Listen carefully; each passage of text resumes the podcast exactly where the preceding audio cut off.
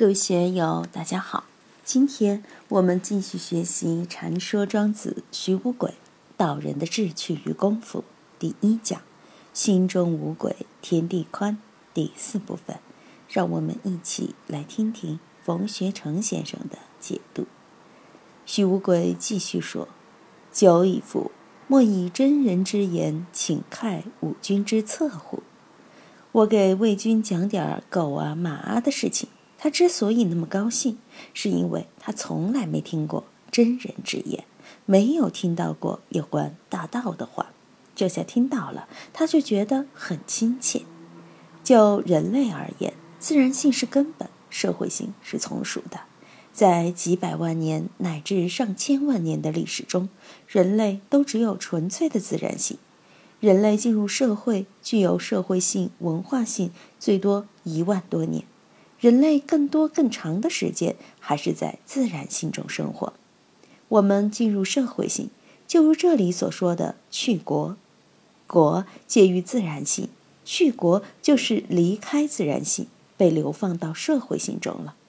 我们在社会性中流浪，离自然性越来越远，所以谈狗谈马，一下就有。见到亲人的感觉。为什么现在很多有地位的、工作繁忙的人愿意到寺院里、到山里去呢？因为他们每天都浸泡在繁忙的工作之中，浸泡在是是非非之中，感到烦躁不舒畅。一旦到了山里、寺院里，回归自然，没有是非，和菩萨打交道，自然就很亲切。所以我们需要向自然回归。进一步说。需要向大道回归。庄子这里是用比喻的方式谈人的自然性和社会性的关系。当然，道家重视自然性，也从侧面敲打了社会性。先秦时代，诸子学说尽起，儒家学说是正统，用现在的话说是执政党；道家是在野党，对执政党不断的进行批评，对诗书礼乐、仁义礼智信。更是毫不客气地随时批评其弊端。另外，许多当权的人诗书礼乐玩久了，会感到厌倦，没有兴趣。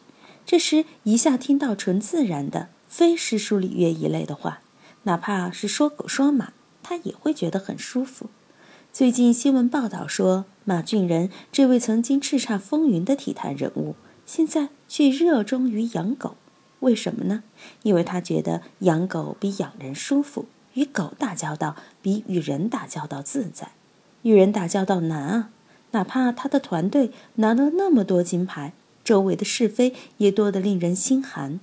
社会就是这么怪，出力越多，成绩越大，麻烦也会越多。没有成绩，尽管名利少一些，是非也会少，这是人类社会的一个普遍现象。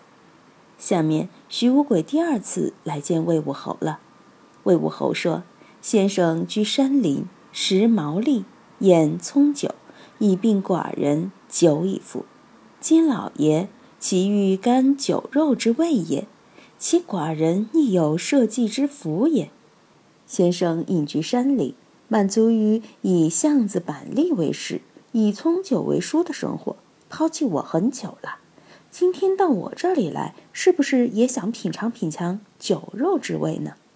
有先生这样的高人在我身边，应是为国社稷之福呀。这里的厌做满足讲，不是厌倦；兵做病弃的病讲。孟浩然是盛唐著名诗人，诗名与王维比肩，李白对他都极为仰慕，写出了“吾爱孟夫子，风流天下闻”的诗句送他。后来。他到长安去，在王维家中做客，交谈正欢的时候，唐玄宗圣驾来了。孟浩然当时没有功名，是没有资格见圣驾的。他一下子吓得跑到书案底下躲起来了。唐玄宗和王维谈天说地，谈着谈着，听到书案下有声音响，就对王维说：“你家老鼠怎么这么厉害呀？”王维回答：“对不起，皇上，那下面不是老鼠，是孟浩然孟先生。”因为怕惊了圣驾，回避不及，只有在书案下回避了。唐玄宗对孟浩然说：“起来，起来，你也是名士嘛，我早闻你的大名了，你是我们大唐国的才子，著名诗人啊！孟浩然这才战战兢兢起来见皇上。唐玄宗请他现场献诗，他却鬼使神差的从口中蹦出“不才民主气，多病故人说”的句子来。唐玄宗对他写的“不才民主气”一事很不高兴，说是你气我，我并没有气你啊！你写这样的诗句是在污蔑我。我天天都在发招贤的广告，欢迎全国各地有才干的人都带长安来。我良才录用，求贤诏下了一万多遍，你都不来找我，分明是你要躲我，要去当隐士，怎么能说是不才民主气呢？唐玄宗的这番话让孟浩然觉得很不好意思，这也成为隐士文化中的一段轶事。在这里。魏武侯也像唐玄宗数落孟浩然一样数落徐无鬼。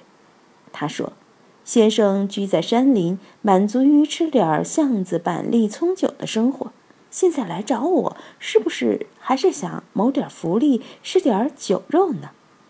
杜甫在《赠魏巴楚士》的诗中有“夜雨剪春酒，新崔兼黄粱”之举，非常美，但只有隐士能欣赏。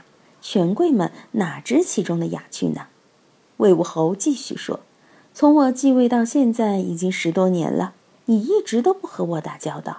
现在你上了年纪，是不是想享受一下酒肉之味，到我这里来谋一个一官半职呢？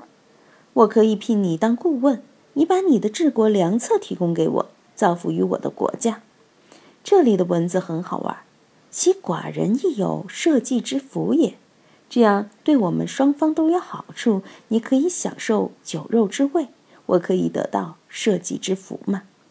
徐无鬼说：“乌鬼生于贫贱，未尝敢饮食君之酒肉，将来劳君也。”听了魏武侯这番话，徐无鬼毫不客气地说：“我生于贫贱，不敢饮食君王的酒肉。”用中庸的话来说，就是素贫贱，行乎贫贱。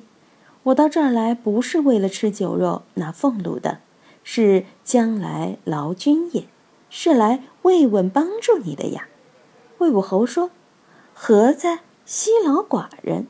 你这个说法奇怪了。我需要你慰问吗？你能帮助我什么呀？”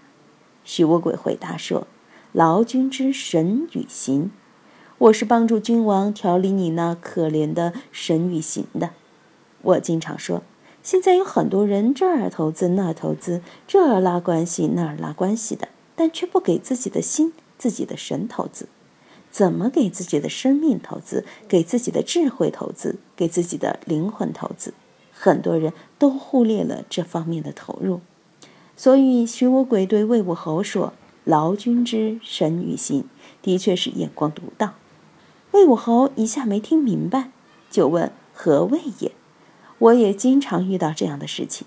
我苦口婆心地说要对我们的生命投点资，对我们的精神投点资。很多人听后却问：我在大学里读 MBA，一年要花十多万，你怎么说我没有投资呢？我说你的这些只是技能上的投资，不是对心性的投资。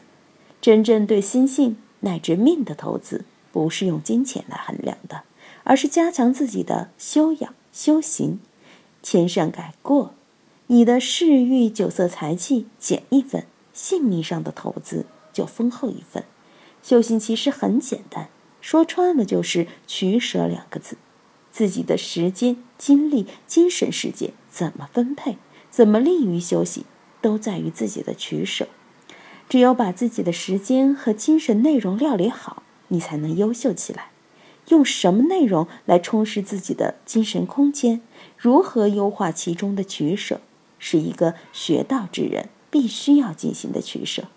这就是我所说的对心性的投资，而不是说给冯老师送一个红包，让我来讲讲课，就叫精神投资了。